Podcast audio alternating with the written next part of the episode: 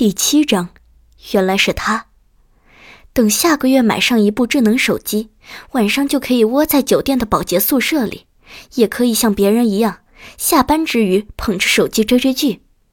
为了转移注意力，于红顺手拿起了收银台下方的报纸，早过期了好几天的报纸，但一眼就抓住了于红的眼球。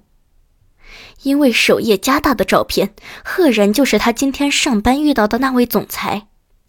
那位问他是不是宁愿贪人的大人物，照片的旁边就是那位酒店新上任总裁的介绍和记者采访的资料。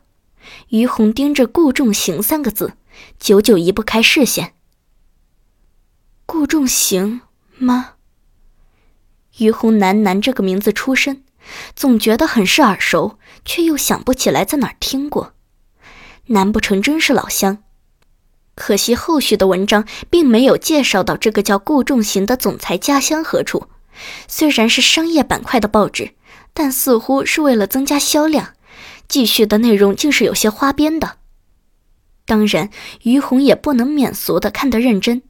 这位四十又二的总裁，商业版图几乎覆盖整个江城的大人物，竟然还没有结过婚。记者好奇地询问顾仲行是为何一直没有找到一位人生的伴侣。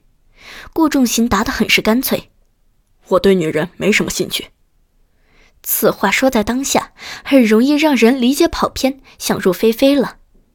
不过此番英气的一位成功男士，大家也只会对自己冒出的一点点脑洞一笑置之了。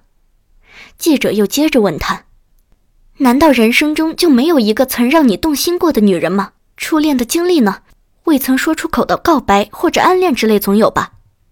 记者貌似已经做好了什么也问不出的准备，文章的结尾都想好了该怎么样一个讨论，却是出乎意料的，这位总裁依旧干脆的回道：“有，有。”于红想，当时记者的表情定如此刻的他一般，不可置信的瞪大了眼眸。顾仲行说。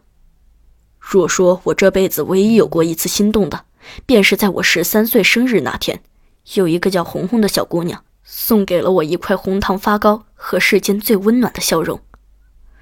红红吗？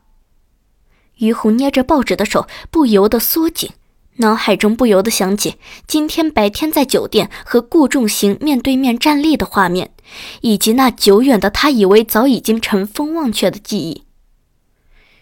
原来是他。安静的二十四小时便利超市内，于红独自一人，喃喃声响起。他又看了一眼手上报纸的照片，终究是小心叠好放在一边，离手很远的位置。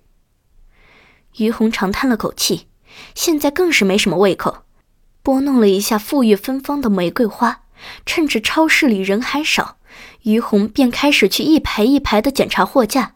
接着又去仓库里拿了新的商品补上。哦，欢迎光临。于红再次从小库房出来，看到出现在超市的一家三口，略微有些惊讶的补上这一句职业要求的“欢迎光临”。请问一下，这个奶粉是在什么位置啊？包着俗气头巾的妇女带着浓重的乡村口音询问道。